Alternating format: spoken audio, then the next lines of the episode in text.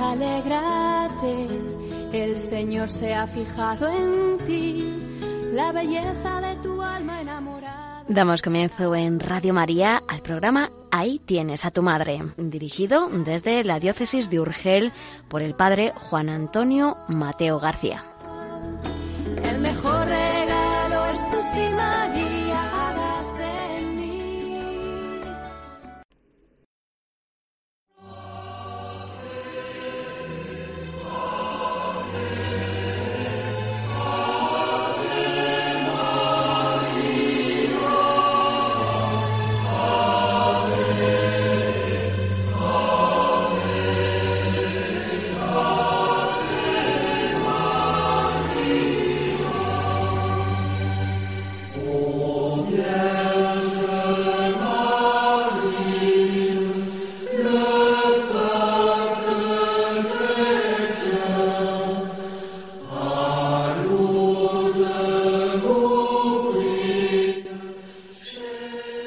Estimados en María, bienvenidos al programa Ahí tienes a tu madre, que pretende ser una introducción a la Mariología, a cargo del doctor Juan Antonio Mateo, presbítero de la diócesis de Urgel y quien les habla, Conchicid, colaboradora del programa. En el programa de hoy, el doctor Mateo nos recordará algunas enseñanzas sobre la Inmaculada Concepción de María comentando la catequesis pronunciada el 29 de mayo de 1996 por San Juan Pablo II, y en el espacio dedicado a la poesía hará también unas consideraciones espirituales.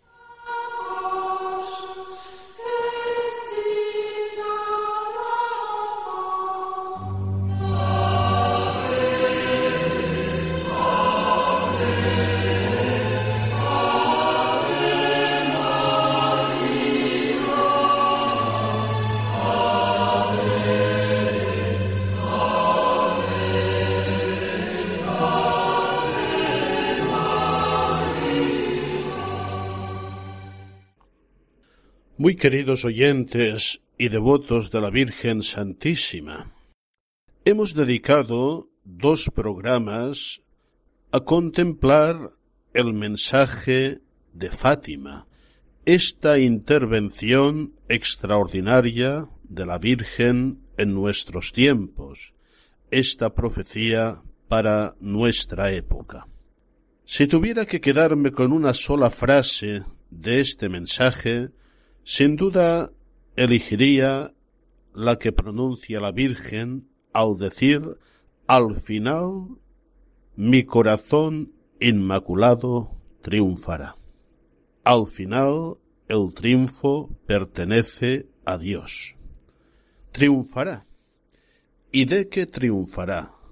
Del mal, del pecado, de cuanto amenaza el designio de Dios, de todo lo que se cierne sobre su criatura más excelsa, el hombre, y que amenaza destruirla. En este programa, estando ya en pleno camino de Adviento, y contemplando en este camino la Virgen Inmaculada, vamos a retomar algunas enseñanzas que compartimos en otra ocasión sobre la Virgen Inmaculada. El Papa Benedicto XVI, el 8 de diciembre del año 2008, en el Ángelus, en la plaza de San Pedro, con palabras breves, sencillas, pero profundas, nos recordaba lo esencial del misterio de María llena de gracia. Será bueno que escuchemos nuevamente esta enseñanza multisecular de la Iglesia. Decía el Papa Benedicto, el misterio de la Inmaculada Concepción de María nos recuerda dos verdades fundamentales de nuestra fe. Ante todo, el pecado original, y después la victoria de la gracia de Cristo sobre él, victoria que resplandece de modo sublime en María Santísima. Por desgracia, la existencia de lo que la Iglesia llama pecado original es una evidencia aplastante. Basta mirar nuestro entorno y sobre todo dentro de nosotros mismos. Asociada en la lucha y en la victoria sobre el pecado, asociada a Cristo, la Virgen Inmaculada resplandece en nuestro camino. Y en esta perspectiva hemos de ver también todo el mensaje que contemplamos del mensaje de Fátima. Decía también el Papa Benedicto sobre esta realidad del mal, del pecado, decía, la experiencia del mal es tan consistente que se impone por sí misma y suscita en nosotros la pregunta ¿de dónde procede? Especialmente para un creyente, el interrogante es aún más profundo. Si Dios, que es bondad absoluta, lo ha creado todo, ¿de dónde viene el mal? Y respondía el sabio pontífice, las primeras páginas de la Biblia responden precisamente a esta pregunta fundamental que interpela a cada generación humana con el relato de la creación y de la caída de nuestros primeros padres. Dios creó todo para que exista, en particular creó al hombre a su propia imagen. No creó la muerte, sino que ésta entró en el mundo por envidia del diablo, el cual, rebelándose contra Dios, engañó también a los hombres, induciéndolos a la rebelión.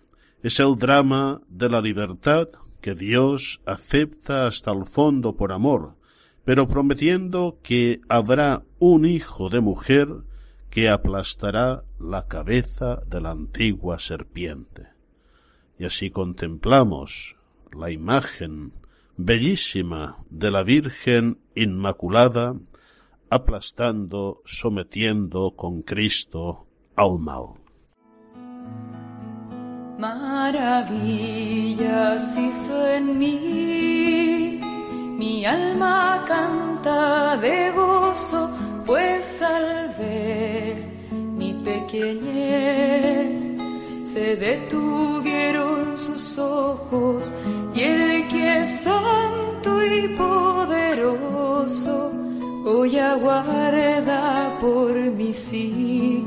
Mi alma canta de gozo, maravillas hizo en mí. Maravillas hizo en mí, del alma brota mi canto, el Señor me ha amado más que a los lirios del campo, Santo, Él habita hoy en mí, no cese nunca mi canto, maravillas hizo en mí.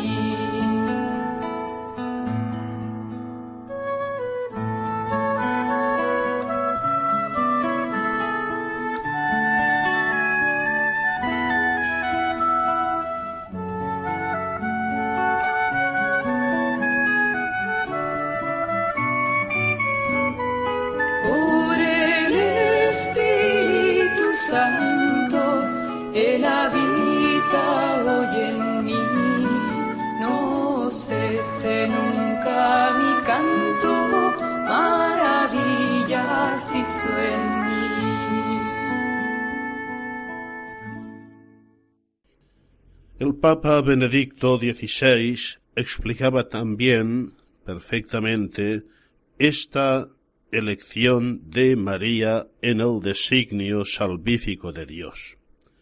Decía, desde el principio el eterno consejo, como diría Dante, tiene un término fijo, la mujer predestinada a ser madre del Redentor, madre de aquel que se humilló hasta el extremo para devolvernos a nuestra dignidad original.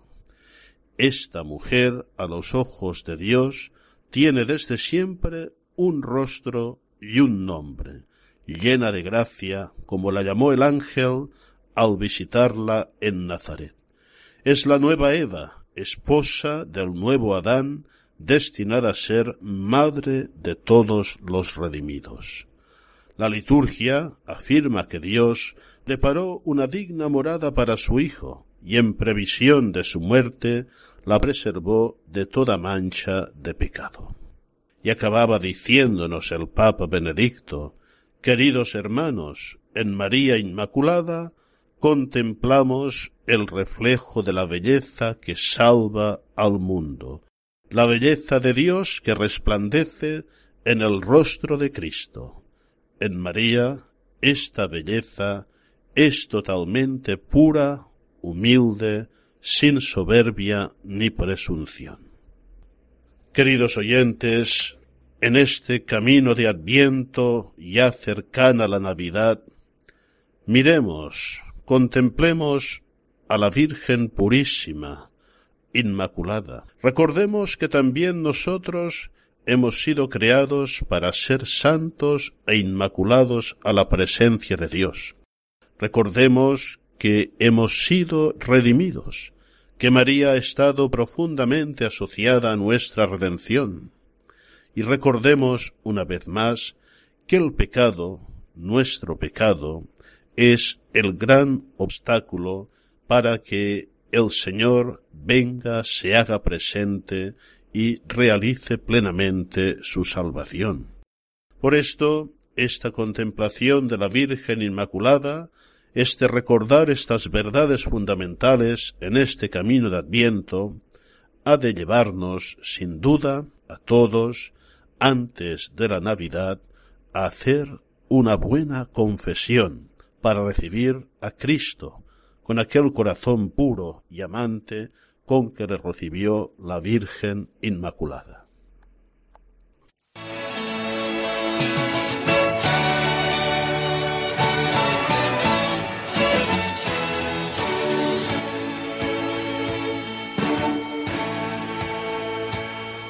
será la mujer que a tantos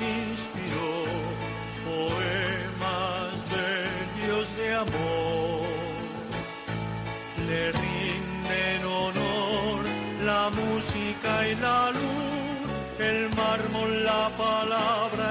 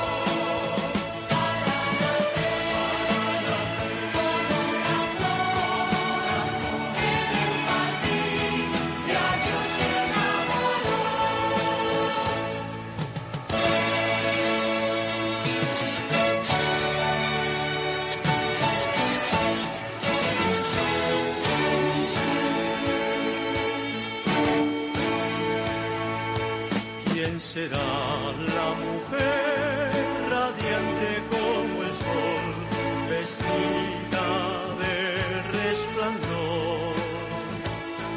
La luna a sus pies, el cielo en derredor y ángeles cantándole su amor.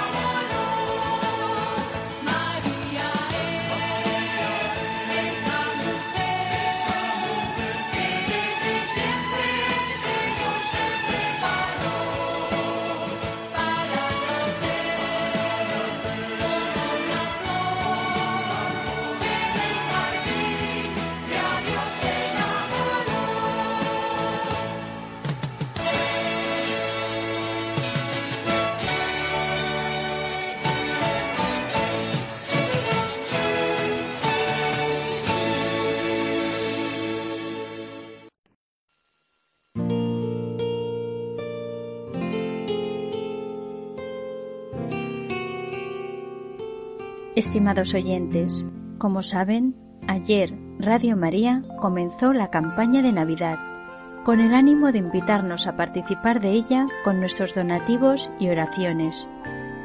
Radio María se mantiene gracias a nuestras aportaciones económicas.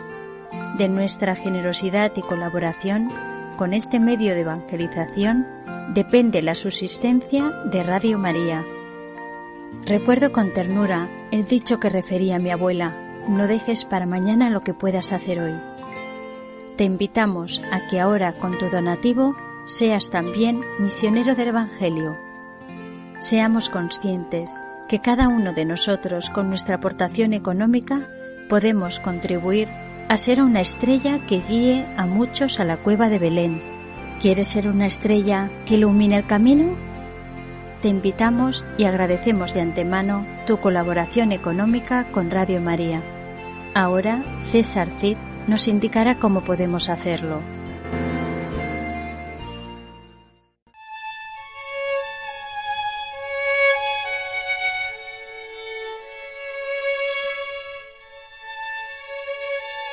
En María fueron guardados los tesoros de Dios, que la escogió como madre. El Verbo esperó el tiempo concreto para desposarse con ella, con la naturaleza humana. María debía convertirse en la fuente de la gracia. En Adviento, el Señor prepara su morada singular en el seno de María. Ayúdanos a preparar la casa del Señor para recibirlo como un solo corazón, su iglesia. Colabora con nosotros. Puedes hacerlo en cualquier sucursal del Banco Popular o sus filiales, en las cuentas de la Asociación Radio María. También puedes enviar una transferencia bancaria, un giro postal o un cheque a nombre de Asociación Radio María, enviándolo a Radio María, Paseo de Lanceros 2, primera planta, 28024, Madrid. También puedes llamar al 902 500518 y te facilitaremos todos los trámites. Este Adviento, preparemos juntos la casa al Señor. Radio María, la fuerza de la esperanza.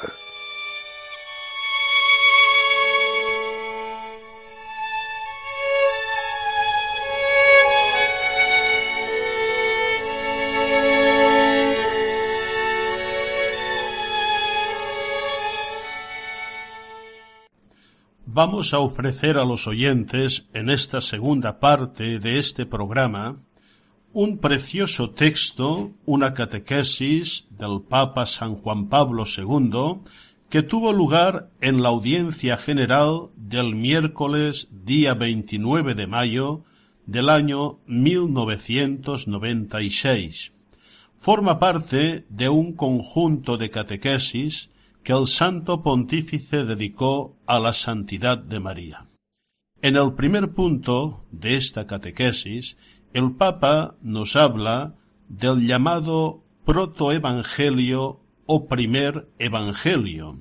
No sé si los oyentes habrán oído alguna vez esta expresión. Se trata de un texto del Antiguo Testamento, concretamente del libro del Génesis, capítulo 3, versículo 15, y se llama protoevangelio, primer evangelio, porque la tradición siempre lo ha considerado como un primer anuncio de la salvación después de la desgracia del pecado original. Nosotros vemos en muchas representaciones cómo la Inmaculada aplasta la cabeza de la serpiente infernal. Esta imagen está sacada de este texto bíblico en realidad, como nos explicará el Papa, quien aplasta verdaderamente la cabeza de Satanás es el Hijo, el linaje de la mujer. Escuchemos pues con atención este primer punto de la mencionada catequesis. En la reflexión doctrinal de la Iglesia de Oriente, la expresión llena de gracia fue interpretada ya desde el siglo VII en el sentido de una santidad singular que reina en María durante toda su existencia. Ella inaugura así la nueva creación. Además del relato lucano de la Anunciación, la tradición y el magisterio han considerado el así llamado protoevangelio como una fuente escriturística de la verdad de la Inmaculada Concepción de María. Ese texto, a partir de la antigua versión latina, Ella te aplastará la cabeza, ha inspirado muchas representaciones de la Inmaculada que aplasta la serpiente bajo sus pies. Ya hemos recordado con anterioridad que esta traducción no corresponde al texto hebraico, en el que quien pisa la cabeza de la serpiente no es la mujer, sino su linaje, su descendiente. Ese texto, por consiguiente, no atribuye a María, sino a su hijo la victoria sobre Satanás. Sin embargo, dado que la concepción bíblica establece una profunda solidaridad entre el progenitor y la descendencia, es coherente con el sentido original del pasaje la representación de la Inmaculada que aplasta a la serpiente no por virtud propia, sino de la gracia del Hijo.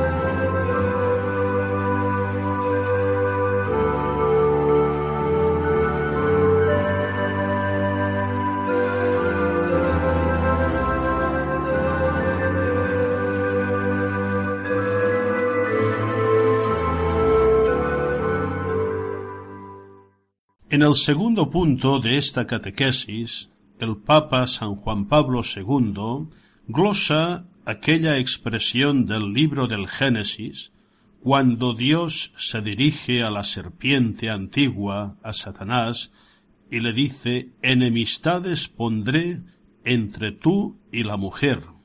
Se trata de una enemistad radical, profunda, de una incompatibilidad absoluta entre María y el pecado, entre María y el maligno.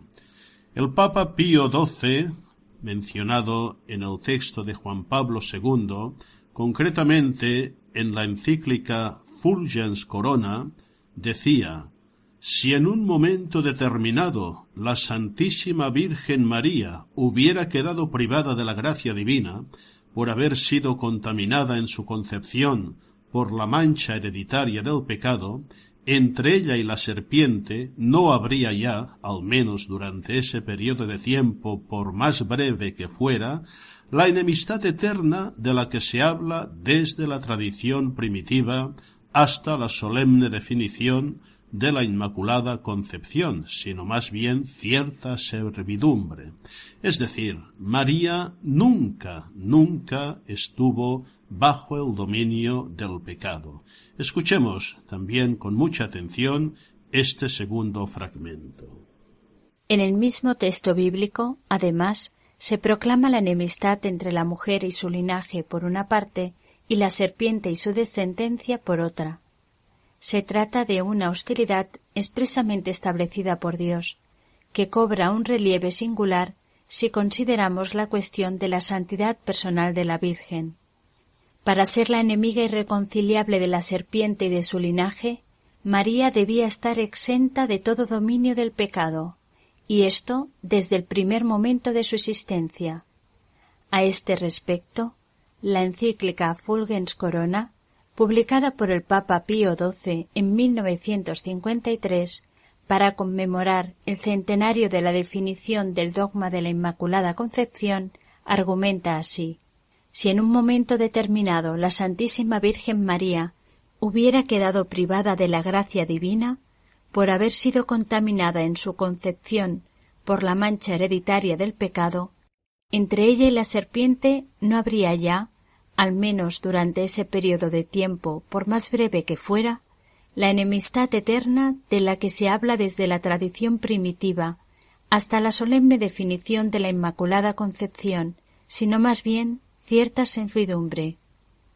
La absoluta enemistad puesta por Dios entre la mujer y el demonio exige, por tanto, en María la Inmaculada Concepción, es decir, una ausencia total de pecado, ya desde el inicio de su vida.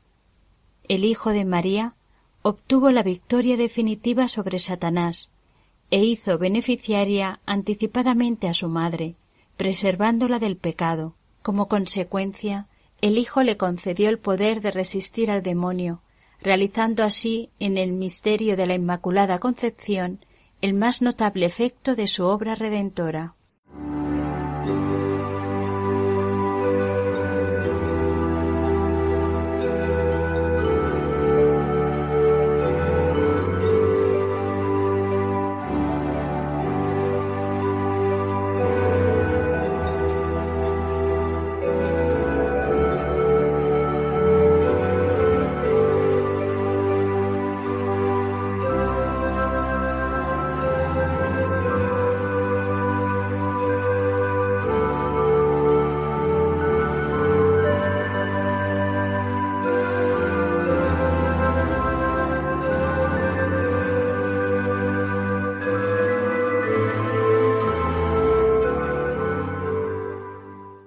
En el tercer punto de la catequesis que vamos a escuchar, el Papa alude a otras imágenes bíblicas que la tradición de la Iglesia también interpreta a la luz de María.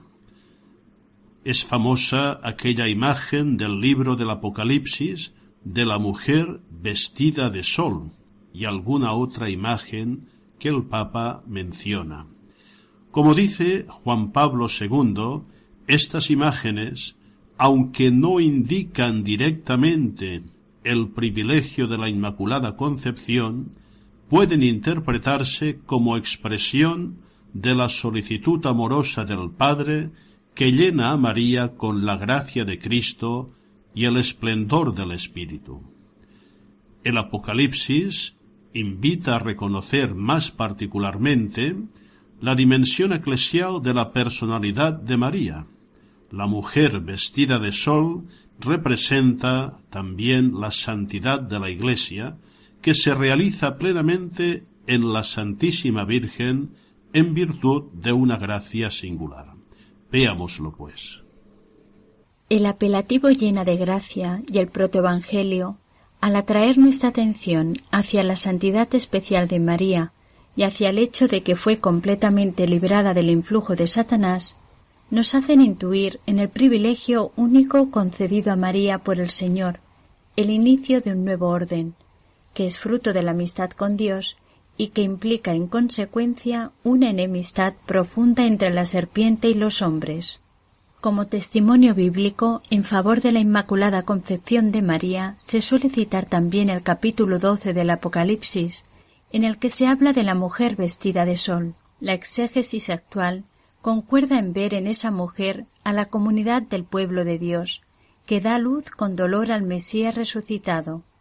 Pero además de la interpretación colectiva, el texto sugiere también una individual, cuando afirma La mujer dio a luz un hijo varón, el que ha de regir a todas las naciones con cetro de hierro.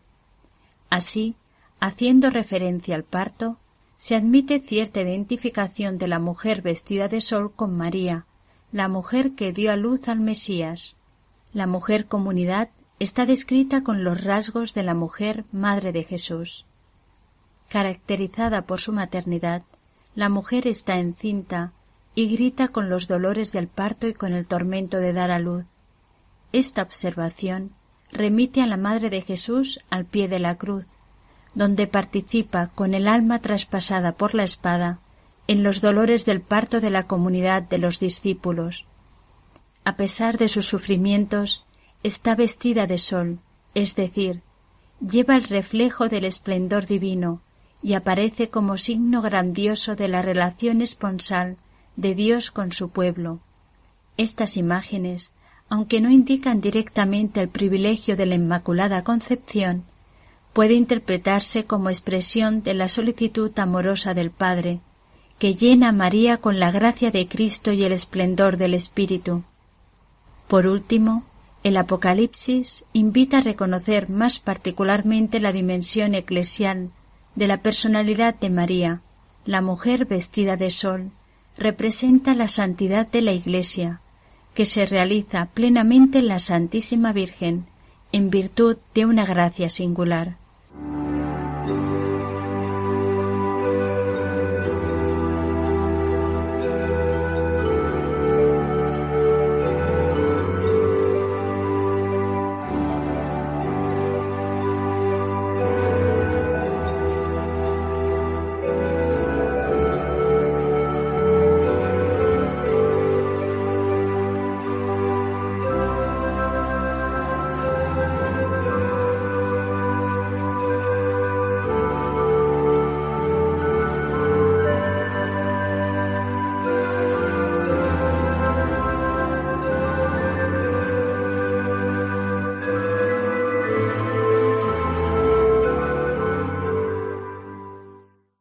finalmente, en el último y cuarto punto de la catequesis, el Papa hace referencia a la razón profunda por la cual María es eximida de pecado original. Ello se debe a su misión, a su papel en la economía de la salvación, es decir, en la realización del designio salvador de Dios en la historia. Es muy interesante la alusión que hace el Papa San Juan Pablo II a la teología de San Ireneo, que presenta a María como la nueva Eva, que con su fe y con su obediencia contrapesa la incredulidad y la desobediencia de Eva. Este papel en la economía de la salvación, como dice muy bien el Papa, exige la ausencia de pecado. Era conveniente que al igual que Cristo nuevo Adán, también María nueva Eva, nueva Eva, no conociera el pecado y fuera así más apta para cooperar en la redención. De hecho, como explica muy bien el catecismo de la Iglesia Católica, eh, la redención nunca puede eh, separarse del contexto del trasfondo del pecado original. Escuchemos con atención este último e interesantísimo punto. A esas afirmaciones escriturísticas, en las que se basan la tradición y el magisterio para fundamentar la doctrina de la Inmaculada Concepción, parecerían oponerse los textos bíblicos que afirman la universalidad del pecado. El Antiguo Testamento habla de un contagio del pecado que afecta a todo nacido de mujer. En el Nuevo Testamento, San Pablo declara que como consecuencia de la culpa de Adán, todos pecaron, y que el delito de uno solo atrajo sobre todos los hombres la condenación. Por consiguiente, como recuerda el Catecismo de la Iglesia Católica, el pecado original afecta a la naturaleza humana, que se encuentra así en un estado caído. Por eso, el pecado se transmite por propagación a toda la humanidad, es decir, por la transmisión de una naturaleza humana privada de la santidad y de la justicia originales. San Pablo admite una excepción de esa ley universal, Cristo, que no conoció pecado, y así pudo hacer que sobreabundara la gracia donde abundó el pecado. Estas afirmaciones no llevan necesariamente a concluir que María forma parte de la humanidad pecadora. El paralelismo que San Pablo establece entre Adán y Cristo se completa con el que establece entre Eva y María. El papel de la mujer, notable en el drama del pecado, lo es también en la redención de la humanidad.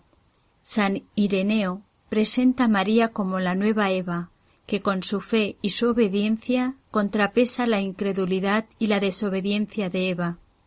Ese papel de la economía de la salvación exige la ausencia de pecado.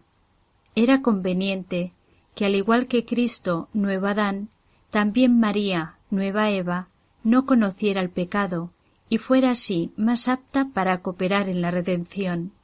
El pecado que como torrente arrastra a la humanidad se detiene ante el Redentor y su fiel colaboradora, con una diferencia sustancial. Cristo es totalmente santo en virtud de la gracia que en su humanidad brota de su persona divina, y María es totalmente santa en virtud de la gracia recibida por los méritos del Salvador.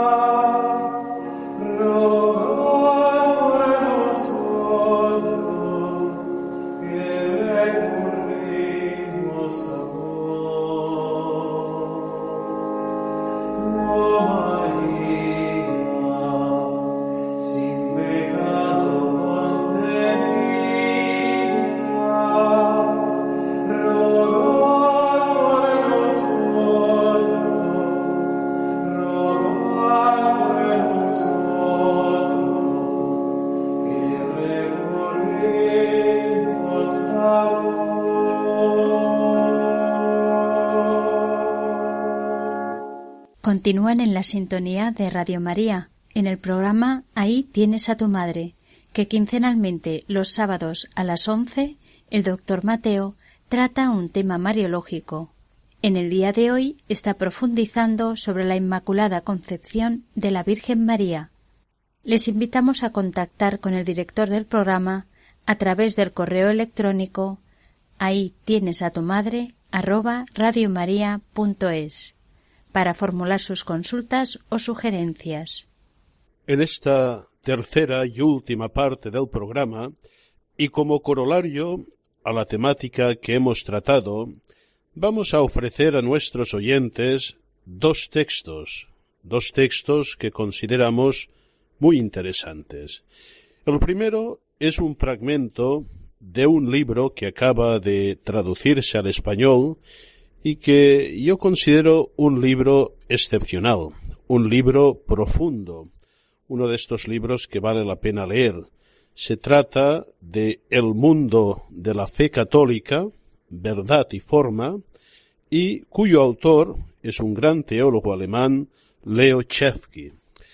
Hablando de la Virgen María, tiene unos párrafos que son excepcionales. Vamos a escuchar uno de ellos. Dice así.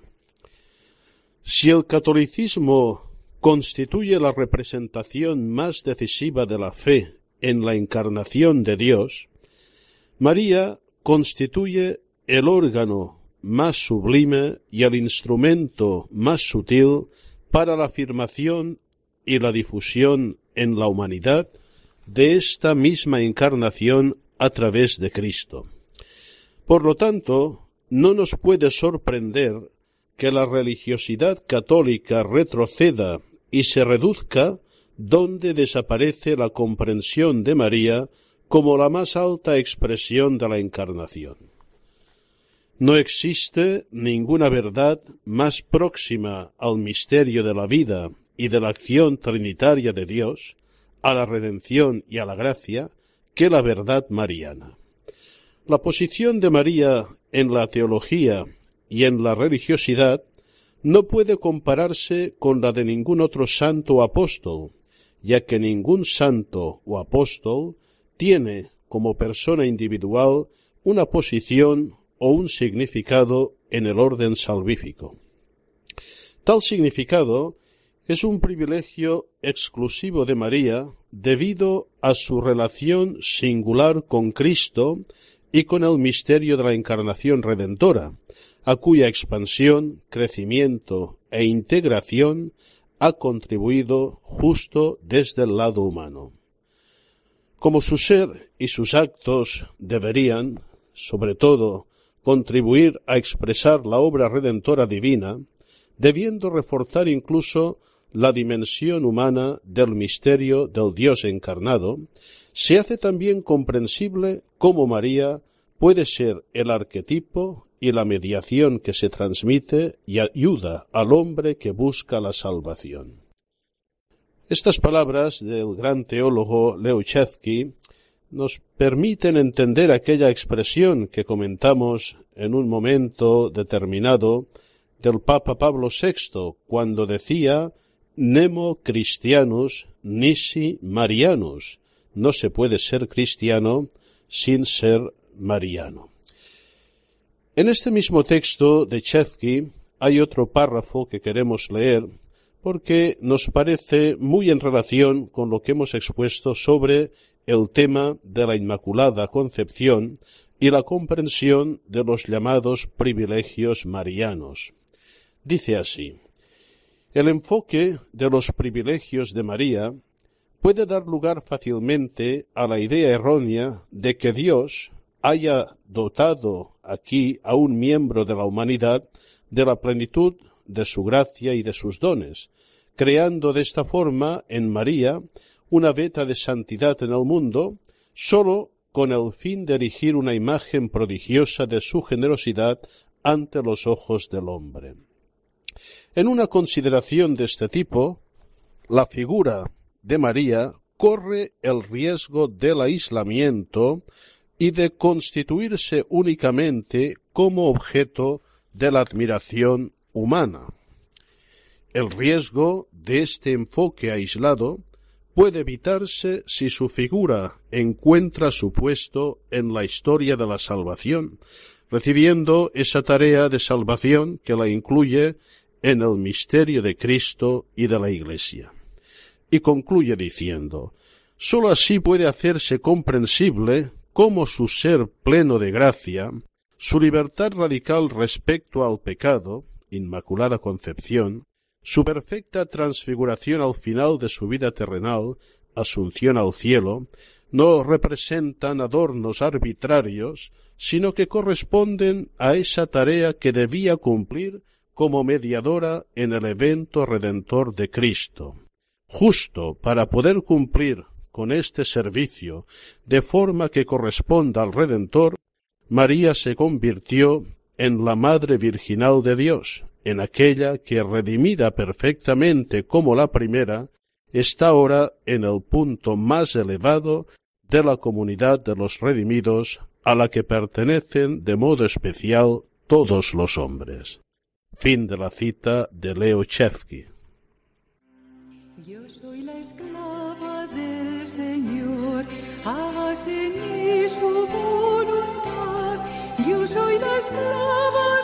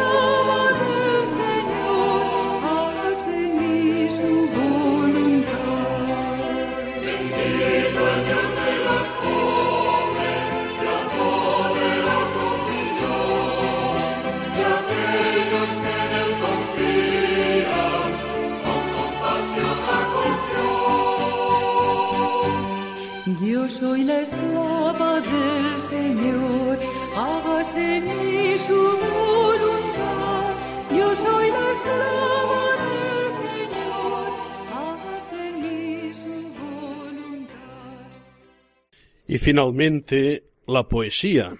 Volvemos a este filón extraordinario que es la Mariología Poética Española, publicada por Laurentino María Herrán.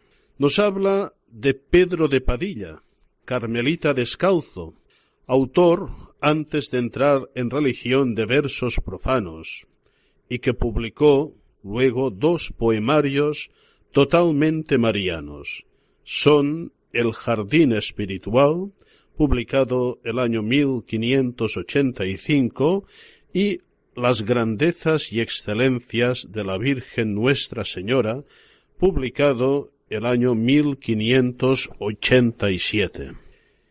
En el jardín espiritual tiene un discurso en alabanza de la Santísima Virgen Nuestra Señora, y glosando su santidad nos dice, Sois toda celestial y toda ajena de cuanto imperfección alguna incluye. Rompiste la cabeza y la cadena del que las almas míseras destruye. De gracia estáis y de favores llena, y por vos se reparte y distribuye con larga mano a todos los mortales gran suma de los bienes celestiales. Más adelante explicará el misterio de la Iglesia mirando a la integridad de María. Dice así el poeta la sacrosanta Iglesia militante se os compara, Santísima María, en ser madre fecunda y abundante por los hijos de espíritu que cría. También su integridad es semejante a la que os hace eterna compañía, y como vos es madre y virgen bella, que no podrá el infierno contra ella. En el canto primero de las grandezas nos ofrece otra bella poesía. Dice así, y haciendo a grandeza tal la salva, quiso mostrarnos que, como entendida, sin el sol la mañana ser no puede, a la Virgen lo mismo le sucede, que es imposible ser considerada como mañana del dichoso día de la gracia sin verse acompañada de aquella luz que el sol divino envía, con la cual precedida y adornada fue en el instante que se concebía, porque si estaba el sol con ella junto, no le pudo faltar ni por un punto.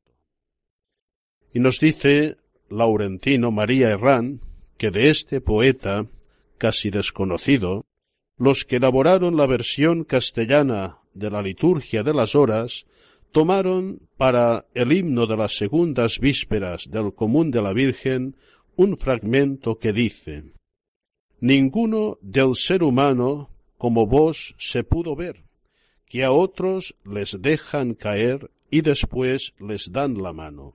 Mas vos, Virgen, no caíste como los otros cayeron, que siempre la mano os dieron, con que preservada fuiste. Y concluye diciendo Laurentino María Herrán que se trata de la expresión plástica tan asequible para presentar la redención preventiva, recurso que se va a hacer tópico en la llamada poesía inmaculista. Nos despedimos y les deseamos un santo y feliz adviento. Nuestro próximo encuentro en las ondas de Radio María será el próximo 7 de enero a las 11 de la mañana. Unidos a María, preparemos nuestro corazón para la venida del Mesías, Príncipe de la Paz.